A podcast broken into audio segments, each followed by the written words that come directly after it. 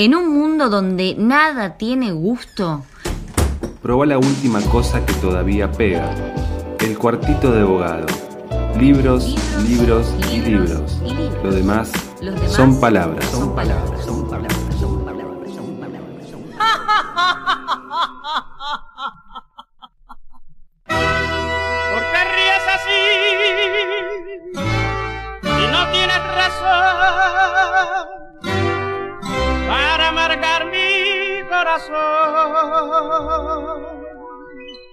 Tú sabes que te quiero. Muy bien, algunos segundos, minutos, quizás centésimas han pasado de las 3 de la tarde. Estamos aquí en el cuartito de abogado, ese momento en donde frenamos la realidad, le decimos, hey, realidad, para un segundo, y hablamos acerca de libros, de producciones recientes, de cosas que estén saliendo.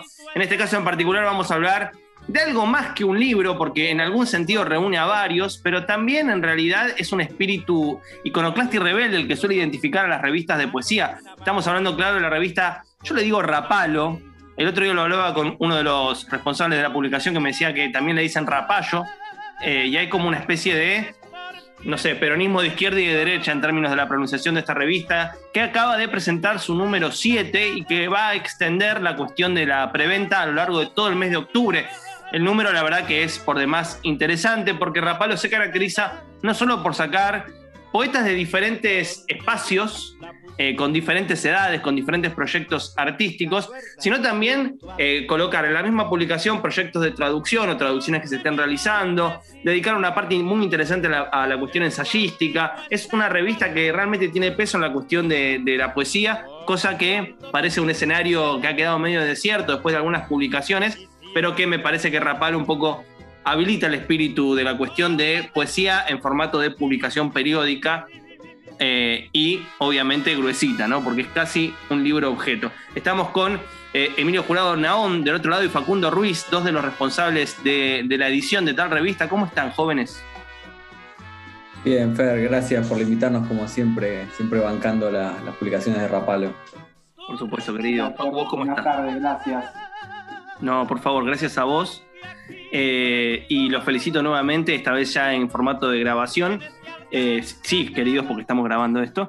Eh, em, en términos de que ha salido una muy buena revista y me parece que ya es medio desafiante, ¿no? Porque estamos hablando del número 7, ya han tenido diferentes momentos en los cuales me parece a mí han tenido que afrontar el hecho de que, bueno, ¿cómo hacemos con esta revista? ¿Seguimos para adelante? Va, no sé, ahora me lo contarán. Pero digo, después de, de la mm, salida eh, de Maples, librazo que también tuvo su episodio aquí en el cuartito de abogado, creo que este es el primer número, ¿no? Que sale después de Maples o estoy equivocado. Sí, el primero. Ah, buenísimo. Bueno, nada, primera pregunta entonces, ¿no? ¿Cómo, Facu? un anticipo, un anticipo de, de Maples en el, en el número anterior que tenía que ver también con el resultado de, del concurso que hicimos en, en la pandemia en 2020, pero el libro salió luego, digamos, estaba anticipado en el número, pero salió entero después. Ah, claro, bien. Y bueno, primera pregunta, ¿cómo es sacar eh, este número 7 después de, de haber salido con eh, el proyecto editorial y aparte ya teniendo eh, seis números atrás, ¿no? Mucho tiempo de producción acumulado en, los números anteriores, ¿no? ¿Qué tiene este número 7 que sienten que fue, bueno, esto es algo distinto que no hicimos en los números anteriores y demás? Bueno, en realidad eh, nosotros a la hora de decidir hacer la editorial también como que conversamos y dijimos, no vamos a dejar de lado nunca la revista, porque la revista es, como un organismo de, de- de discusión sobre poesía contemporánea y ensayo. Entonces es medio lo que más dinamiza la mesa editorial, por ponerle un nombre. Y la editorial pasaría a ser como, como un como un miembro, un desprendimiento de esa conversación, ¿no? Pero nunca dejamos de lado la, la discusión sobre el número de revista. Eh, y esta ya tiene como, la empezamos a conversar en enero, en una terraza. Eh, y mucho de lo que aparece acá eh, tiene que ver con algunos poemas, libros de poesía que aparecieron en el concurso del año pasado que comentaba Facu, que por ahí no llegaron a, menciones honor- honoríficas, etcétera, pero que nos copaban a nosotros como, como lectores. eh, en ese sentido, eh, ¿qué es lo que impulsó la selección? ¿no? Estaba hablando antes de, de, iniciar la charla de que me había gustado dentro de la sección de poemas, que obviamente en una revista de poesía se espera esa curaduría, ¿no? esa selección particular. Me había quedado muchísimo con poemas de Raico Severiano, poeta mexicano, nacido en 1984. Me acuerdo de la fecha porque es, tiene mi misma edad, entonces me emocioné. Eh, y eh, espero, ¿no? ¿En 1984 o estoy muy equivocado? por ahí es de 1991 y yo lo trasladé. No, es del 84, si le creemos a Raico, sí. Ah, buenísimo, buenísimo. Porque después sí, sí, sí. Eh, la, los otros dos seleccionados, que son Damián Padilla y Sara Bosoer, sí, ya son eh, un poco más jóvenes que yo. Eh, creo que Sara es de 1990. Marco también esta cosa de las fechas porque, y, y, acá, bueno, abro la pregunta de la selección, ¿no? ¿Cómo es leer a contemporáneos, ¿no? ¿Cómo es leer a gente que por ahí no tiene 60, 50 años, sino que tiene más o menos la misma edad de ustedes que están llevando adelante la revista? y obviamente el peso de ese proceso de selección. No sé si Facu, vos querés comentar algo. Eh, a ver. Te tocó la fácil. No, pero, a ver, retomando lo que decía Emi, eh, la revista, este número en particular, lo empezamos a pensar en enero, o sea, y, y empezamos a leer un poco antes de enero, con lo cual buena parte de cómo se selecciona es leyendo y conversando. Esto que, digamos, el, la orga rapalo que, que conversa, esa, esa, máquina que produce conversación entre nosotros. Y, digo, un, primer elemento fundamental es eso, las cosas que vamos recibiendo, las cosas que habían quedado como picando de, del concurso, que nos habían gustado, o que no habían, como dice Emi, recibido ninguna mención, pero que nos hacían pensar. A veces el libro entero no cerraba, pero cerraba en ciertas partes. Entonces, empezar a poner el oído también en esas pequeñas cuestiones. Esto como un poco eh, anecdótico cómo llegamos a, a, ciertas cuestiones.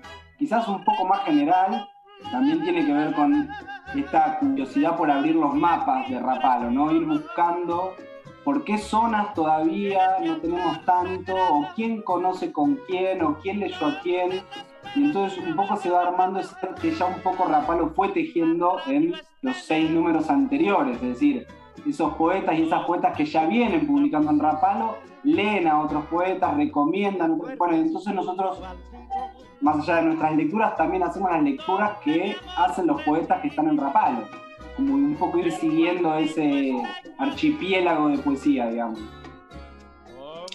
En, el, el, poeta este que comenté, eh, justamente Radio tiene que, me imagino el, tema de la edición, trabaja muchísimo con elementos visuales que la verdad que fue lo que más me gustó dentro de, esta cosa, de, esta cosa escrita de, por, el citado poeta, cuyo apellido, eh, recordaré bien, es Severiano, Raico Severiano.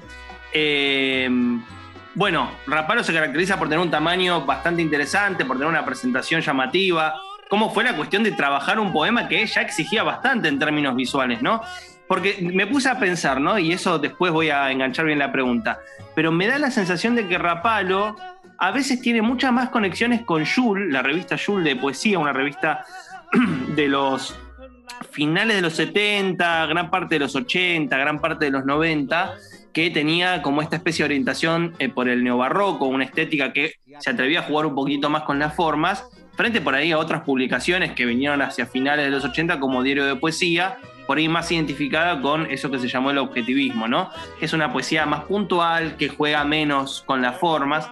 Acá en, en Raico tenían como este juego formal y a mí me parece que también es característico que hayan empezado por ahí, y esto lo digo como lectura, porque Rapalo tiene como esta cosa un poquitito más abierta, no solo geográficamente, no solo en esta especie de, de archipiélago que estaban armando, sino también eh, en términos de, la forma poética, ¿no? No es solamente el, poema escrito de ahí bien medidito y fácil de diseñar, sino que ya me imagino que en Raico habrán tenido su, sus quilombos en términos de diagramación. Claro, ahí nos juega a favor la caja, ¿no? De alguna manera, al decidir el tamaño de la caja de la revista, nos abrimos el paraguas para cualquier tipo de poema, porque por ahí los, los poemas de Sara Bosover tienen cierta cercanía mayor a, lo que vos contabas del objetivismo, ¿no? Más, igual, no diría que es objetivista, pero por ahí el, tipo de verso se acerca más. Y claro, y lo de Raico Severiano es súper barroco mexicano, y es una topadora, y con los dibujos y todo. Pero sabes que me parece que en términos de diseño, salvo esos dibujos, el diseñador no tuvo, no nos puteó demasiado, ¿no? Con Raico Severiano. Algo de esa flecha que se corría, ¿no? Tuvimos quizás más problemas en ese sentido con el ensayo de Adrian Rich, que, que traduje yo, que se llama El grito del ermitaño, que es un ensayo que hasta donde sé no estaba en castellano, y, incluye el mismo ensayo varias poetas que eran amigas o que eran leídas por Adrian Rich, todas poetas mujeres, que sobre violencia y poesía. Y, ahí ya, claro, tenía eh, poemas con versos kilométricos y ahí fue difícil jugar con, con, la caja, ¿no? En el caso de Severiano anduvo bien, como que la caja le quedó bien. No, no hubo mayor problema con eso.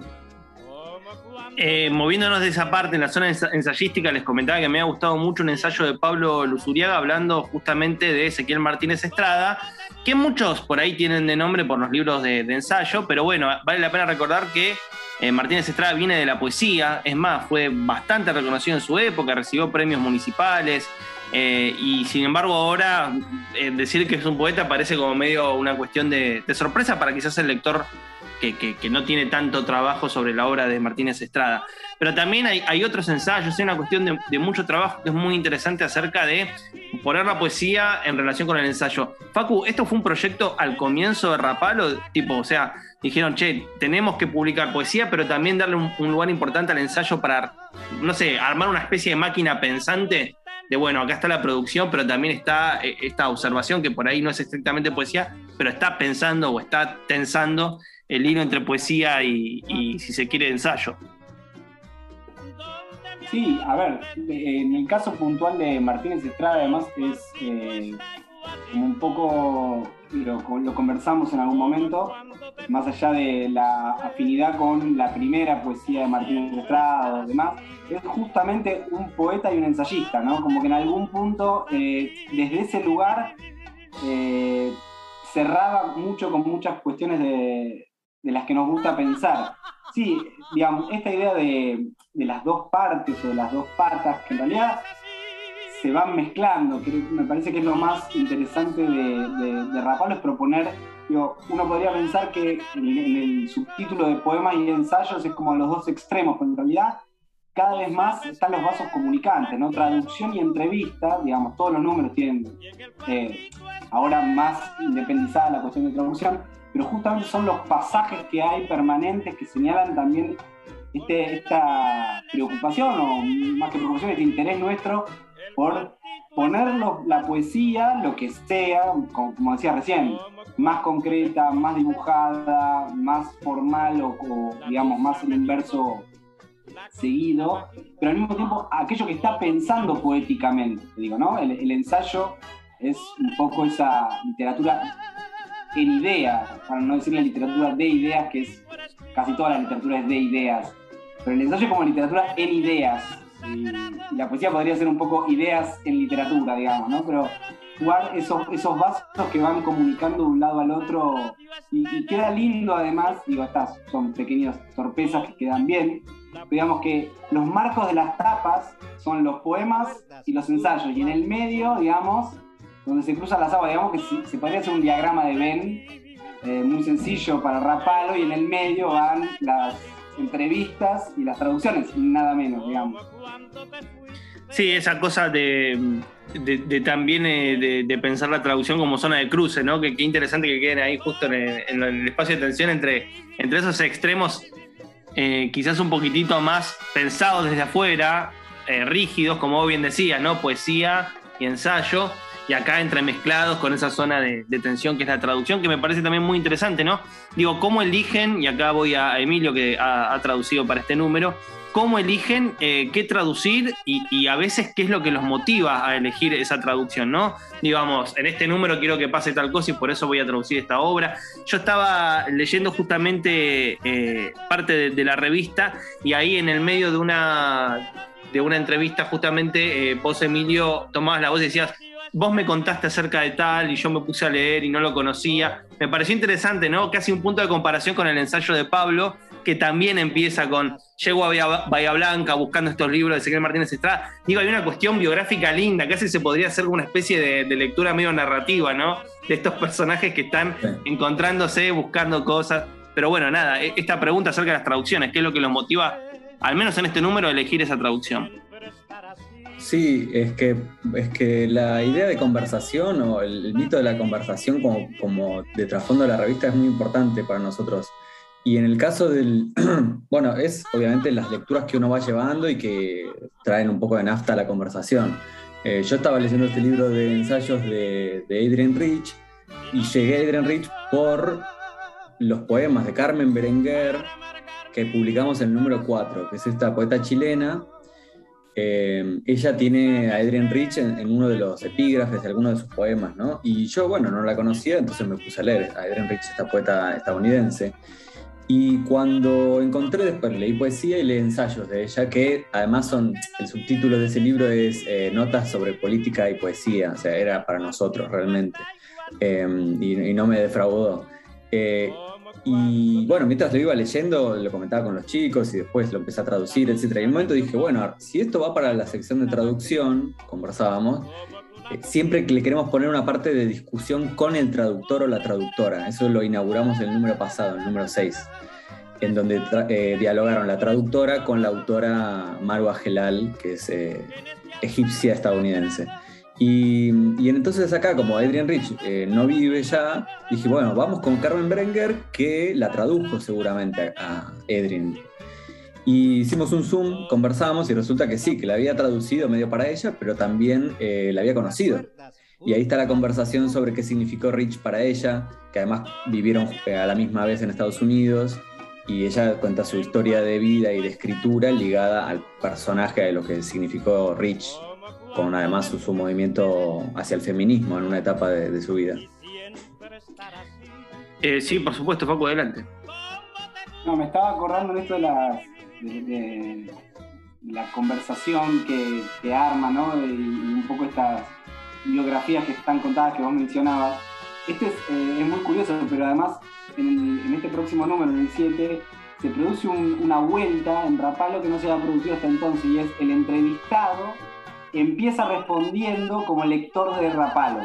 Esto no había ocurrido hasta ahora, quiere decir, en, la vuelta de las revistas, en la vuelta de las de pronto digo, estas, estas escenas que están un poco jugando en el, armado y en, estas cosas que llamamos mapas, ¿no? donde nos vamos orientando y planificando las estrategias de la revista, de pronto apareció eso que fue un gesto muy llamativo, digamos, que a mí me, llegó a la segunda o tercera lectura cuando estábamos puliendo cosas, digamos que empieza la entrevista con alguien que lee la revista, ¿no? Yo cuando leía estas entrevistas pensaba, y ahora me toca responder a mí.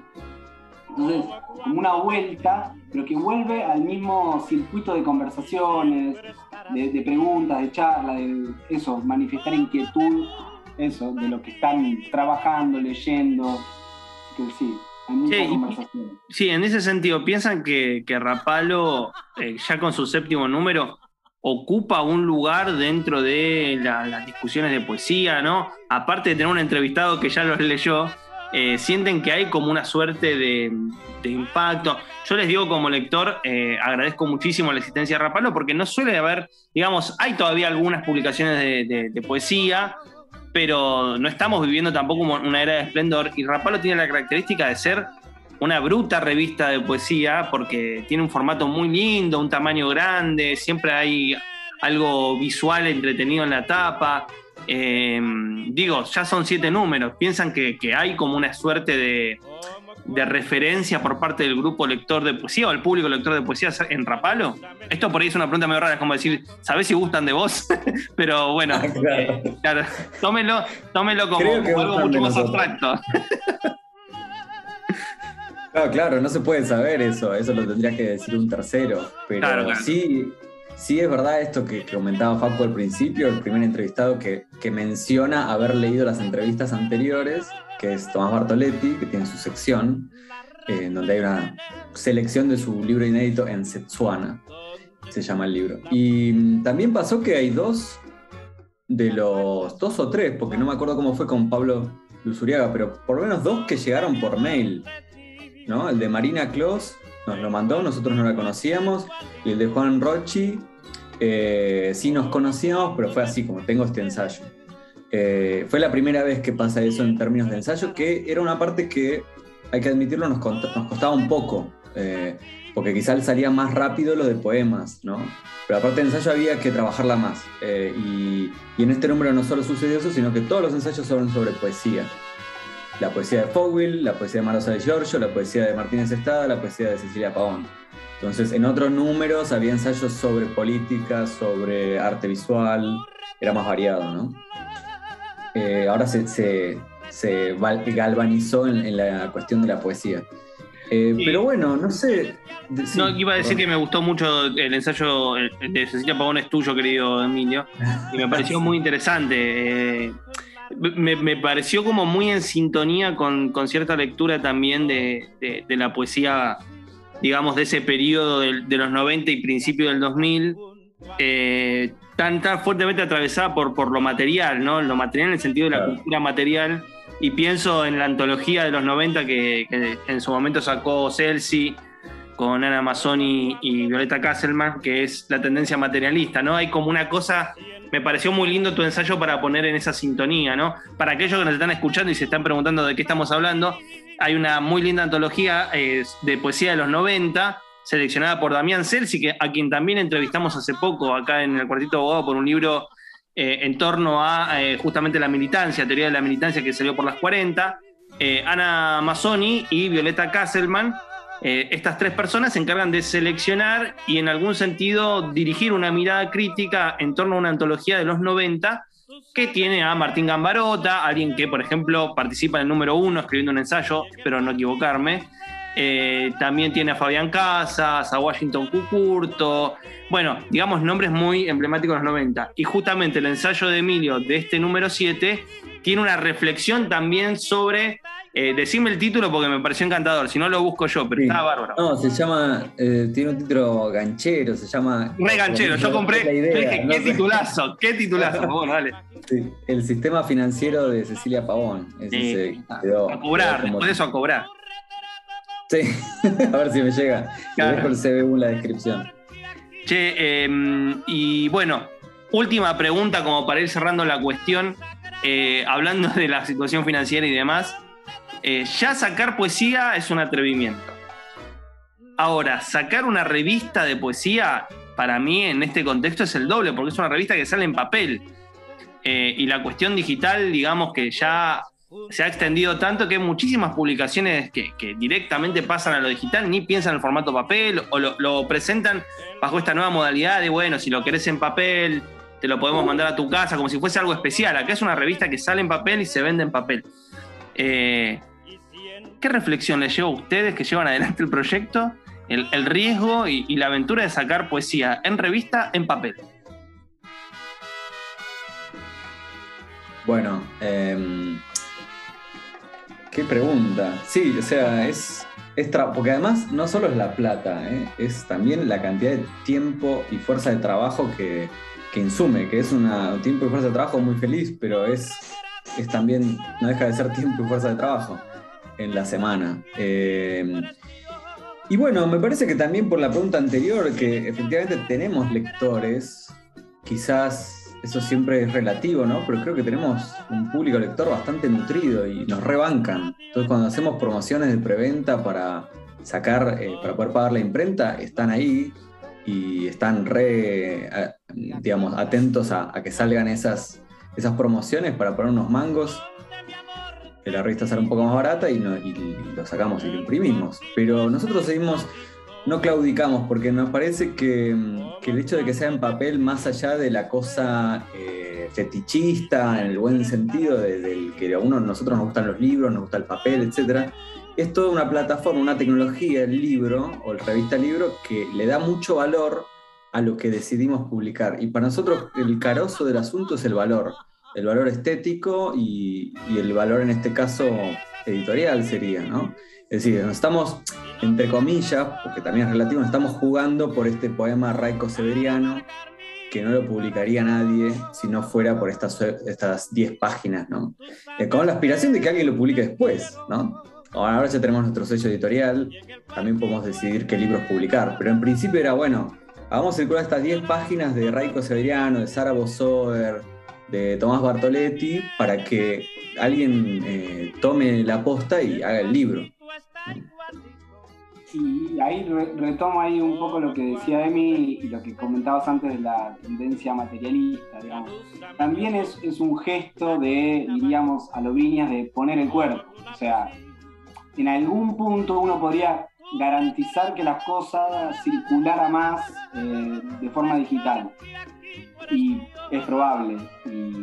Pero es otra circulación, es una circulación distinta. Creo que también, además de todo el, laburo y esto de estar 12 meses dándole vuelta a un número y cuestiones por el estilo, hay toda una apuesta a un modo de, relacionarse con la literatura, con la poesía, con los lectores y las lectoras, con los poetas, con las poetas. Creo hay todo un modo, digamos, no es solo el, fetiche, como decía Emi, que, es cierto, sino también es esta otra cosa, el, lado B del fetiche, que es prestarse la revista, olvidarla, cambiarla, que esté amarillenta, doblada, llevarla en la mochila, abrirla en un bondi, digamos, toda esa, sociabilidad del objeto literario y de la literatura, eh, creo que es algo a lo que le ponemos bastante interés, digo, para volver un poco donde habíamos arrancado.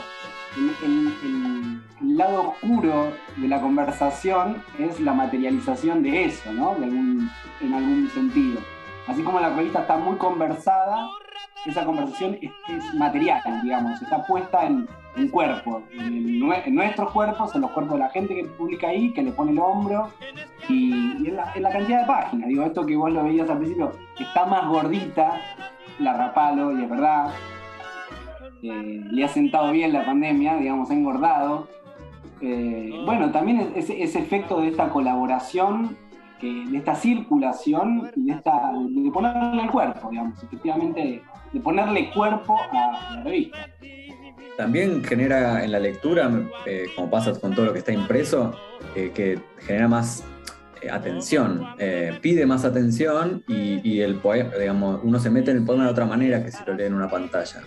Eso lo sabe cualquier persona que lea mucho, que no es lo mismo leerlo en, la compu o en el celular que en un papel como lo que vos decías, lo lees en el Bondi, por ejemplo, de otra manera. Entonces eso también repercute en darle atención y tiempo de lectura a los poemas que elegimos. Sí, sí, y aparte también eh, siempre que digamos es mucho más fácil marcar eh, en lápiz o lapicera, sobre todo con la caja que tienen en, la edición de Rapalo. Eso también yo sospecho que en algún momento vieron como el beneficio de decir, ah, acá podemos marcar, digamos, le damos aire a la gente que quiera escribir. Eh, recomiendo muchísimo eh, la revista Rapalo. Nosotros eh, ya hemos entrevistado a Emilio hace poco cuando sacaron Maples y salió la editorial, a Facu cuando sacó esa hermosa antología temática de la, de la poesía argentina. Tenemos como varios idas y vueltas, pero este número 7 me pareció que ameritaba la charla, sobre todo porque está bueno, porque ya son varios números que tienen detrás y porque un poco también me parece que es como parar un poquitito la marcha y ver eh, qué estuvimos haciendo en los últimos seis números y a dónde están ahora. La verdad los felicito, es una hermosa revista, Rapolo número 7. Se va a vender eh, a, modo de preventa, al menos en lo que queda del mes de octubre.